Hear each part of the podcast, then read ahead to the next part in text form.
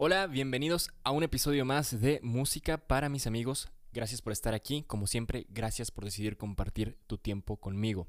Este es el episodio 7 y hoy quiero hablar, platicarte de finanzas, finanzas y música. Realmente solamente finanzas porque hoy honestamente no voy a hablar mucho de música. Lo que me motiva a hacer este episodio es que a veces veo en redes sociales eh, memes o comentarios de personas que dicen, no, en, la escuela no nos enseñaron nada de finanzas, en la escuela nos deberían enseñar de finanzas, no nos dijeron nada del SAT, eh, el SAT no existe, son los papás, no es cierto, sí existen. Eh, y, y, esas cosas con las que empatizo, con las que a veces me río en los memes, pero con las que después me llega un sentimiento de, ok, sí es cierto, deberían enseñarnos de finanzas en la escuela, eh, no hay tanta, tanta cultura financiera en México, lo que sea, pero ¿qué vas a hacer tú al respecto? ¿Eso quiere decir que no puedes aprender de finanzas o que no puedes saber del SAT? Para nada. Cada quien podemos adentrarnos en este tema porque es importante. Y la verdad es un tema que me emociona mucho porque es algo que a lo que he aprendido a agarrarle el gusto y en eso voy. Entonces hoy vamos a hablar al respecto de eso. Y es que las finanzas no son difíciles, realmente en muchos casos parten de ideas muy sencillas. Y la evidencia de eso es que hoy yo te voy a platicar de algunas nociones de finanzas. Y yo no soy ningún financiero, ningún experto en finanzas, ni tampoco ningún gurú de las finanzas. Al final te voy a dar el nombre de dos creadores de contenido en esta línea que yo considero buenos, a los cuales después tú puedes voltear a ver si es que te interesa más información al respecto de esto. Pero bueno, empezamos con las finanzas. Antes quiero hacer una mención honorífica al SAT, porque pues este episodio no se trata de, del SAT, pero pues ya que mucha gente dice que no les dijeron nada, pues vamos mencionándolo rápidamente. El SAT es el Servicio de Administración Tributaria y es una entidad del gobierno que se dedica a recaudar los impuestos de la gente que es em, fiscalmente activa para así financiar los proyectos del gobierno no, Luis, pero es que se roban los impuestos, que no sé qué, que se lo roban los políticos. Mira, no sé. La manera en que funciona es que los países tienen recaudación de impuestos para qué? Pues para eh, desarrollar todos estos proyectos que ayudan al país. Lo importante que hay que saber aquí es que la manera en que tú te identificas ante el SAT se llama régimen fiscal. En México existen cinco o seis regímenes fiscales, los cuales eh, caracterizan, se caracterizan según tus actividades. No es la misma actividad fiscal la de una empresa, a la de una persona, a la de un profesionista o a la de un, em, un comercio, digamos, informal, por así decirlo, em, o a la de una persona que vive sus rentas. Existen distintos tipos de actividades fiscales, por lo tanto existen distintos tipos de regímenes fiscales y nosotros debemos de para estar en uno, darnos de alta en el SAT y saber cuál es el régimen fiscal que más se acomoda a nuestras actividades. Oye Luis, ¿y cómo hago eso? Ahí te va, mi sugerencia es la siguiente. Si quieres saber cómo hacer, eh, cuál es tu régimen fiscal eh, ideal, si quieres saber cómo hacer tu declaración de impuestos y todo eso, acércate a un experto. Pide una asesoría con un contador o toma un curso o estudia em, contaduría. Mira, la verdad es que Pueden haber, hay contadores que cobran hasta 250 pesos al mes por llevar tu contabilidad o puedes pagar una asesoría para saber más al respecto si es que te interesa, lo cual es importante. La verdad sí debería interesarte. El punto es aquí que hay alguien que te puede instruir de la mejor manera en esto. Y si eres una persona fiscalmente activa, es decir, que tiene ingresos, que tiene egresos, generas dinero, tienes flujo de efectivo, pues es una inversión inteligente el acercarte a una persona que sabe de esto para hacerlo de la mejor manera posible, ¿ok? Entonces, habiendo dicho eso, lo importante es que mientras no estés evadiendo impuestos, no tienes por qué tenerle miedo al SAT. Así que ahora sí, vamos a lo siguiente, a las finanzas. Y quiero empezar con una historia. Eh, voy a ir aquí muy ágil porque realmente es bastante información la que tenemos que cubrir en este episodio del podcast. La historia comienza con la pandemia, hace un año, como muchas cosas. Bueno, llega la pandemia, cambia el statu quo de todo. Eh, el mío no es la excepción, a nivel general, a nivel personal, estaban pasando cosas y llegó el momento en que me tuve que preguntar, bueno, ¿y ahora qué? ¿Qué sigue? ¿Qué vamos a hacer?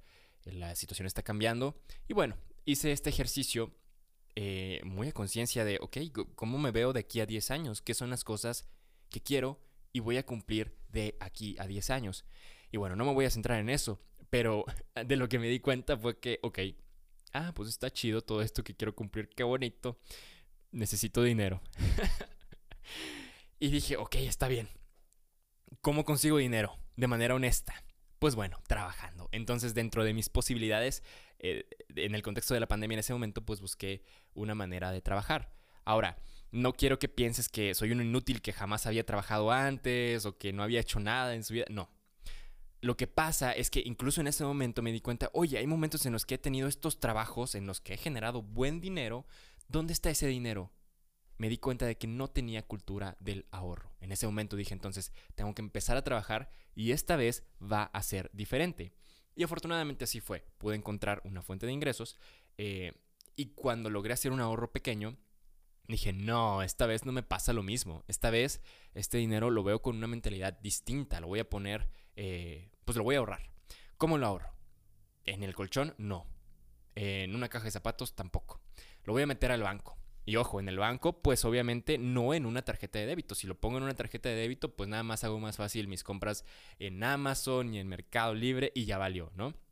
dije, no, no, no, no, no.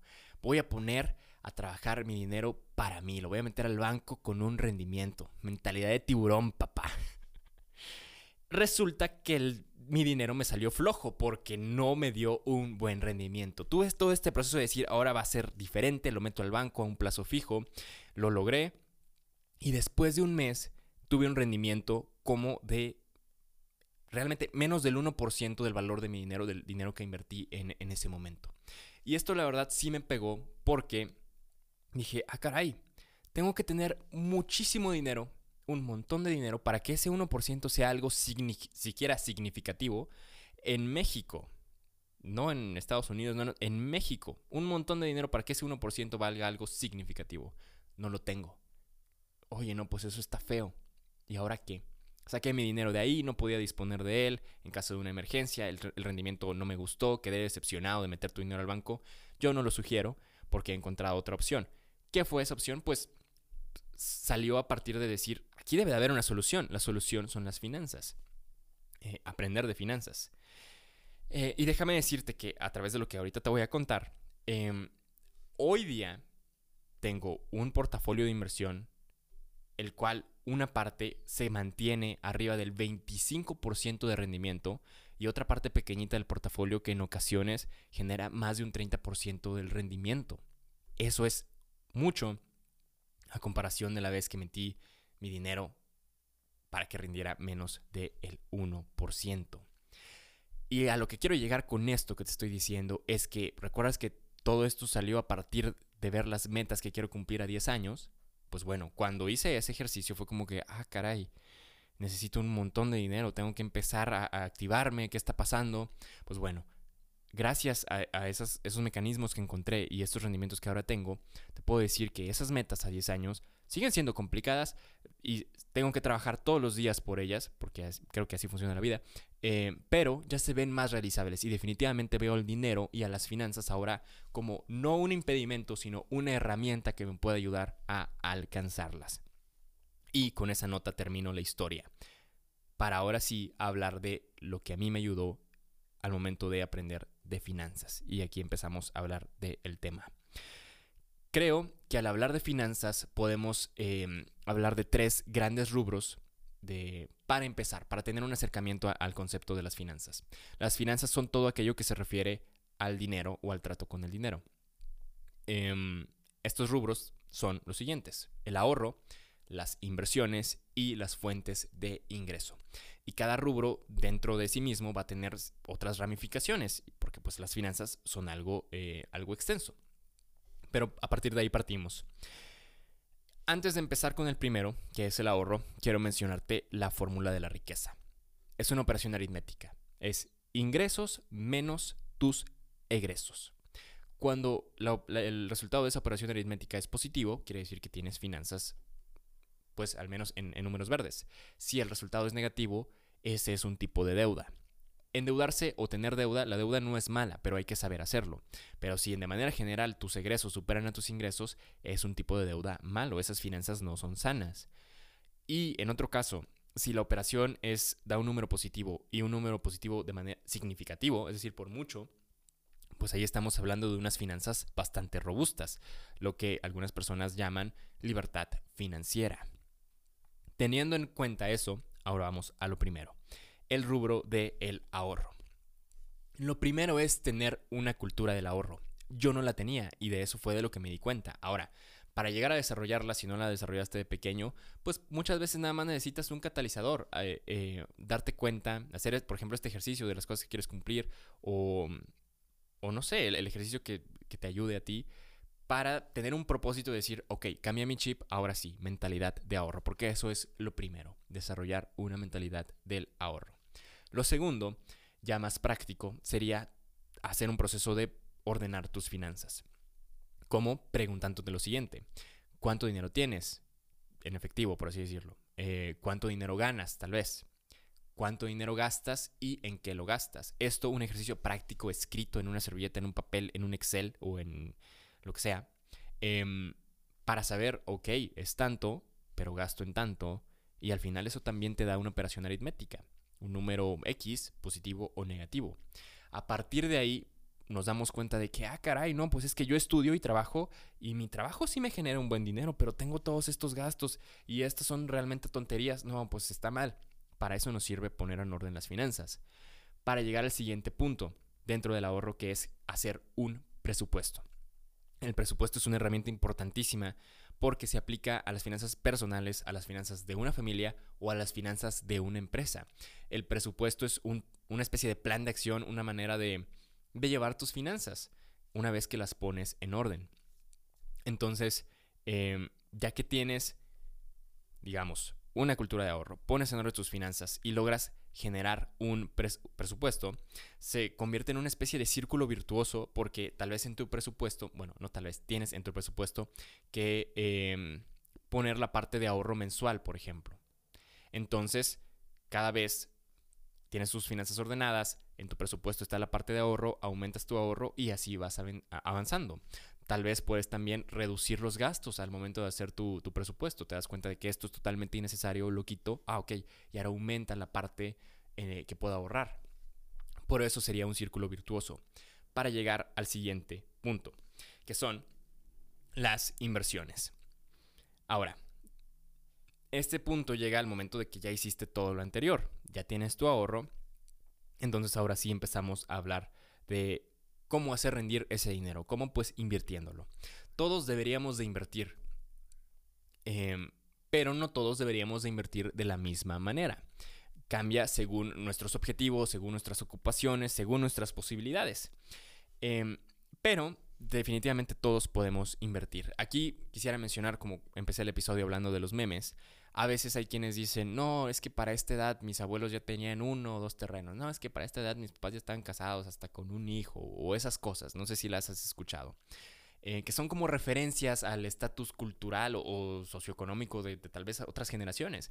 Pues bueno, son otras generaciones, tal vez habían otras facilidades, pero hoy en día hay otras facilidades para nosotros. Déjame decirte, simplemente el hecho de que estés escuchando este podcast, viéndolo en YouTube o escuchándolo en Spotify, es una evidencia de las ventajas que ahora tenemos en nuestra generación. Bueno, otra de ellas sería, por ejemplo, que puedes empezar a invertir en la bolsa de valores, si alguna vez lo has escuchado, Wall Street, la BMB, Bolsa Mexicana de Valores, en películas o lo que sea, pues hoy día puedes hacerlo a partir de 100 pesos. Antes eh, había la noción de que necesitabas mucho dinero para hacer eso. Incluso una vez me tocó ver recientemente em, el monto de entrada para un fondo de inversión en el banco en bursa que era de 100 mil pesos. Oye, 100 mil pesos ya es eh, muchísimo, muy considerable. Tenerlos aparte para decir, sí, entro es y, no me quedo sin dinero, ¿no? Pero hoy en día se puede hacer desde 100 pesos. Tal vez en un futuro la gente va a estar hablando como que, ay, no, es que para ellos era muy fácil empezar a invertir desde 100 pesos. Pues bueno, entonces, todos debemos invertir y hoy día es más fácil. Hay que tener en cuenta unas nociones antes de empezar.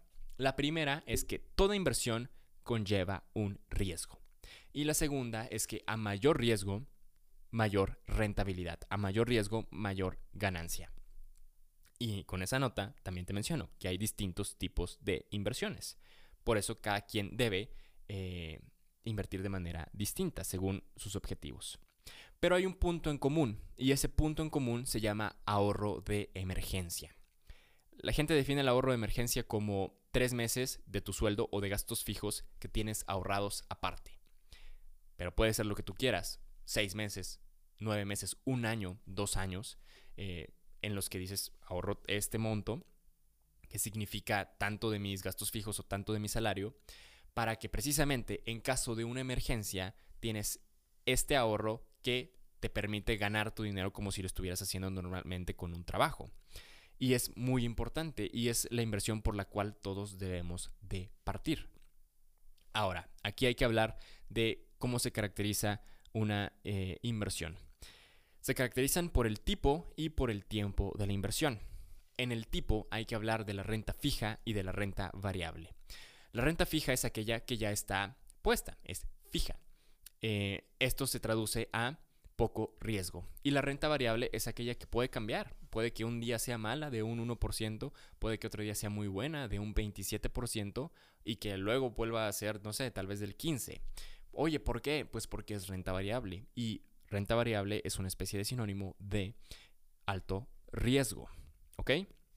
Entonces ese es el tipo, renta fija o renta variable.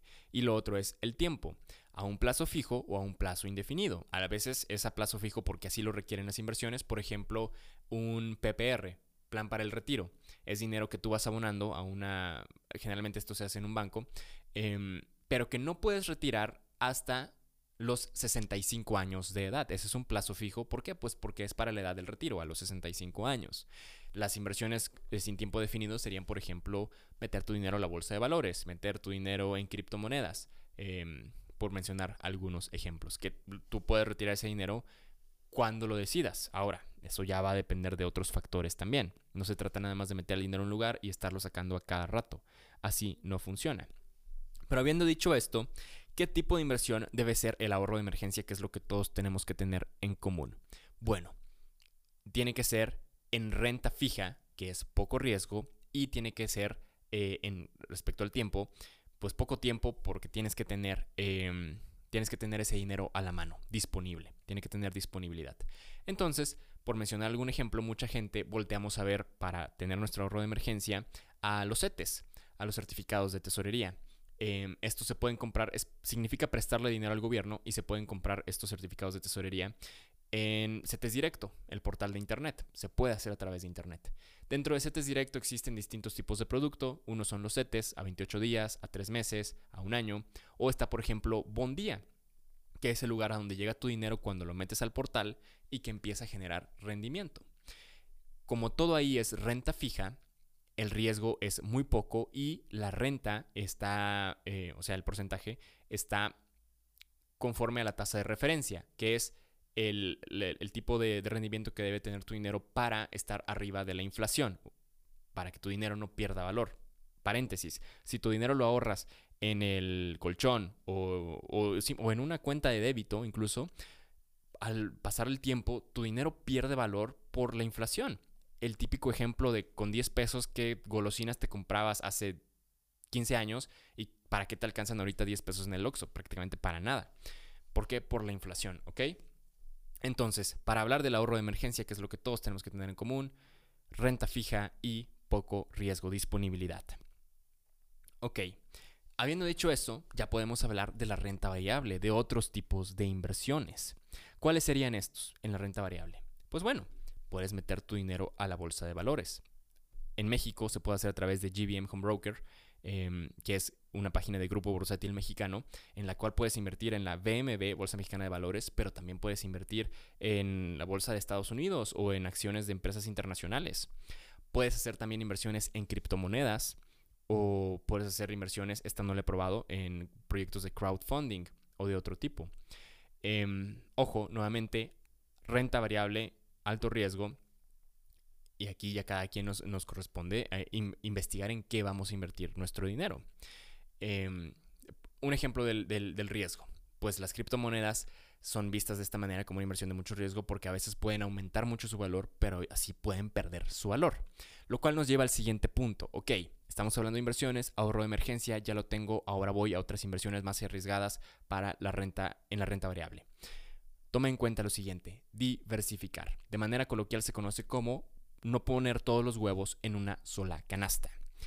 Y esto sirve para que cuando pasa algo, un percance en el mercado o cae eh, el sistema financiero, por así decirlo, eh, como en 2008 o como con la pandemia del coronavirus, pues tu dinero está protegido por su diversificación. Te voy a poner un ejemplo que me pasó a mí. Hace un par de semanas, mi inversión en criptomonedas eh, empezó a perder valor en un día de hasta el 20%, llegó hasta el 20%. Em, en ese momento yo dije, ok, se puede recuperar. Pero llegó al punto en que dije, no, aquí saco mi dinero y bueno, ya había perdido como el 20% del valor de, esa inversión. Pero, pues mi dinero está diversificado. Entonces, otra, otro porcentaje de, mi portafolio está en, acciones. Ese día mis acciones eh, subieron de valor.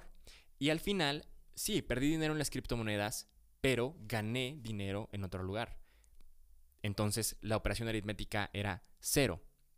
No ok, si hubiera sido un buen día en las criptomonedas habría ganado en ambos lados, pero no fue así. De todos modos, no perdí dinero. ¿Por qué? Por la diversificación. Importantísimo. Y ya que tenemos esta noción, el ahorro, ahorro de emergencia, empezar a invertir, hay que hablar de lo siguiente. Aumentar las fuentes de ingreso. Las personas que tienen em, finanzas muy robustas tienden a tener entre 5 y 6 distintas fuentes de ingreso es que cuando las aumentas llega el punto en que tus fuentes de ingreso superan a tus egresos. Y eso es a lo que se le conoce como, pues en algunos casos, como libertad financiera. Es una manera de diversificar tus fuentes de ingreso, aumentarlas. De esta manera también, cuando alguna deja de existir, como fue el caso para muchas personas en la pandemia, pues otras te pueden seguir sustentando. Y esto es una idea clave Tal vez el, un tercer paso, porque lleva tiempo y lleva esfuerzo, pero es una idea clave para un camino a finanzas más, eh, más robustas, finanzas más sanas. Y aquí como, como comentario, pues las, las, eh, las, fuentes de ingresos se dividen en dos, activas o pasivas. Las activas son aquellas por las cuales tú trabajas, por ejemplo, un empleo. Vas cierto tiempo, ciertas horas al día, tales días de la semana, y te dan un sueldo por eso. Tú estás trabajando por ello, es activa. Y las pasivas aquí podemos hablar ya un poco de música o de arte en general, son por ejemplo las regalías. Tú en algún momento escribiste un libro o hiciste una composición, la cual después al reproducirse o venderse genera regalías, pero eso no significa que tú la tengas que volver a escribir, pero te genera dinero. Ese es una, un tipo de ingreso pasivo. Y estos son los dos tipos. Y sí, te digo, es un paso que tal vez llega después porque se necesita esfuerzo, se necesita creatividad, pero precisamente por eso lo pongo en el tercer punto. Recapitulando, mentalidad de ahorro. Cultura del ahorro. Ahorrar es el primer punto, poner en orden nuestras finanzas, tener un presupuesto que nos permita ahorrar y después invertir nuestro dinero. Empezar por un ahorro de emergencia y después ir creciendo y diversificar nuestro dinero. Y no quedarnos ahí, sino pensar en cómo diversificar nuestras fuentes de ingresos. Oye, hay quienes son licenciados en no sé cualquier cosa, pero también tienen, no sé, venden tamales o barbacoa, lo que sea, los fines de semana. Oye, ya pues ya tienen dos fuentes de ingreso. Eh, personas que no, estudió mercadotecnia, pero maquilla los fines de semana. Excelente, son dos fuentes de ingreso. A partir de ahí se comienza. Eh, en este punto se trata de tener, eh, de esforzarse y de tener ingenio y creatividad. Y hasta ahí. Estos son los tres puntos que yo creo grandes rubros por los cuales tenemos que eh, preocuparnos o fijarnos si queremos empezar a aprender de finanzas, porque a fin de cuentas, te digo, eh, al menos yo sigo en el proceso, pero yo me di cuenta de que, ok, si vemos así las cosas, esto se convierte más bien en una herramienta que nos puede ayudar a alcanzar otras cosas.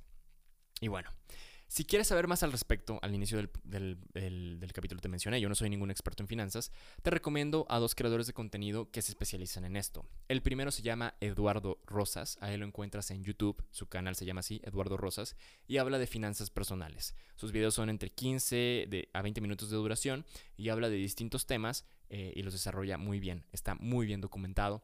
Eh, compré su curso de finanzas personales, me fue muy útil, sí lo recomiendo. Si llegas a su contenido, estaría chido que mencionaras, ah, yo vengo a partir de la recomendación de Luis Pano, del podcast Música para mis amigos. El siguiente creador de contenido, ahí lo encuentras en todos lados, se llama Maurice Dieck. Eso es Maurice Dieck, D-I-E-C-K. Él está en Instagram, está en YouTube, está en Facebook, está en LinkedIn, tiene su podcast, Dime si billetes, buenísimo. Eh, en todos lados, en la televisión, incluso tiene hasta un juego de mesa y él habla precisamente también de las finanzas personales como este mecanismo para mejorar nuestra vida. Para niños, para adolescentes, universitarios, parejas, para las personas que ya están por retirarse, muy buen contenido, lo recomiendo mucho. Eh, y pues bueno, ahí están Eduardo Rosas y Maurice Dieck si es que te interesa saber más al respecto.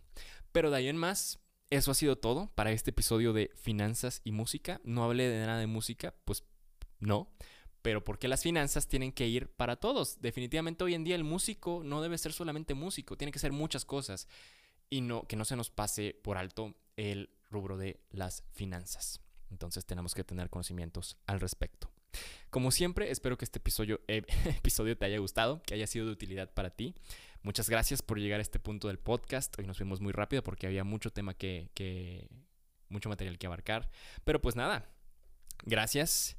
Yo soy Luis Pano. Esto es Música para mis amigos. Hasta la próxima.